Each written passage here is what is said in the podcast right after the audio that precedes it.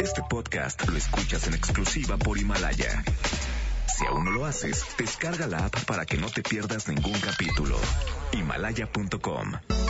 No importa cómo estés, siempre puedes estar mejor. Mejor, mejor. Con Reavivadas.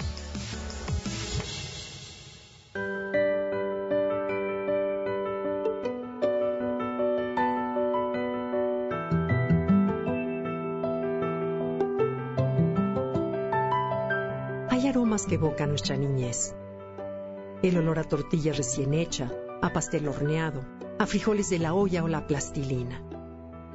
Al percibirlos de inmediato se producen en nuestra mente sensaciones placenteras que van acompañadas de una serie de imágenes sueltas capaces de revivir nuestro pasado. Desde pequeños asociamos los alimentos y su aroma con un sentimiento de seguridad y confort. El olfato influye de manera muy poderosa en nuestras emociones. Los escritores y poetas con frecuencia nos muestran esta experiencia. Uno de los pasajes más importantes de la literatura en el que se asocia el olfato con las emociones es por supuesto el de Marcel Proust que aparece en el libro Por el camino de Swann. Todo aquello que nos motiva a traer los recuerdos al presente es nostalgia. A veces se cree que es una simple añoranza, pero es más que eso. La nostalgia es el resultado natural de vivir las distintas etapas de la vida. Conforme crecemos, inevitablemente sentimos tristeza al dejar una etapa y entrar a la otra. Cuando lloramos en nuestra graduación de secundaria o prepa, estamos reconociendo que esa etapa estudiantil terminó. Si sentimos ansiedad acerca de lo que está por venir, la escuela de la que tanto nos quejamos y a la que criticamos sin cesar, empezará a parecernos mejor cada día. La memoria tiende a realzar las cosas positivas del pasado y ponerle una pantalla a aquello que no deseamos recordar. Lo importante es que un olor o un sabor nos puede poner en un estado emocional determinado, aunque no recordemos los detalles precisos de la situación. Estos detalles caracterizan un tiempo y un lugar que probablemente tratamos de recrear en el inconsciente. Cuando tenemos problemas de algún tipo, tendemos a idealizar el pasado y nuestros anhelos nostálgicos aumentan.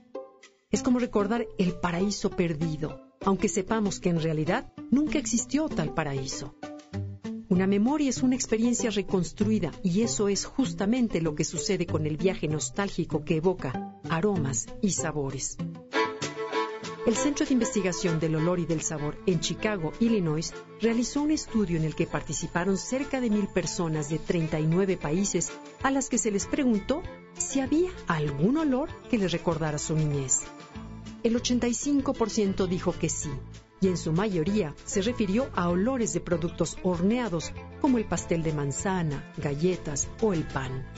Lo curioso es que entre los entrevistados, quienes nacieron antes de 1930, mencionaron olores de la naturaleza, tales como la brisa del mar, el campo y hasta el olor de los caballos.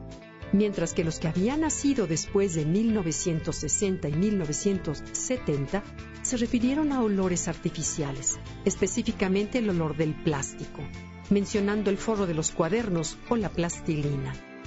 Otros recordaron olores asociados con coches, industrias, aceite de motor, fábricas o refinerías, y los más jóvenes recordaron el cloro, el repelente de moscos y el olor de un libro nuevo.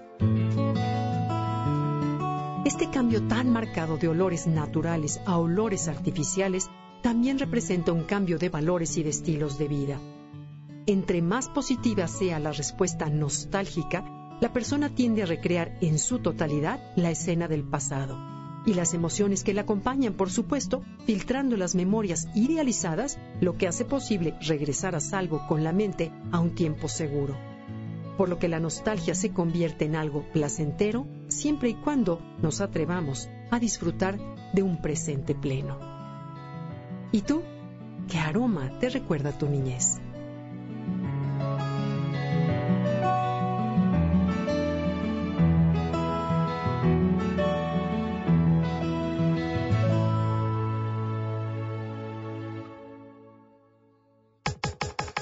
Comenta y comparte a través de Twitter. Gaby-Vargas. No importa cómo estés, siempre puedes estar mejor. Mejor, mejor. Con Gaby Vargas. Este podcast lo escuchas en exclusiva por Himalaya. Si aún no lo haces, descarga la app para que no te pierdas ningún capítulo. Himalaya.com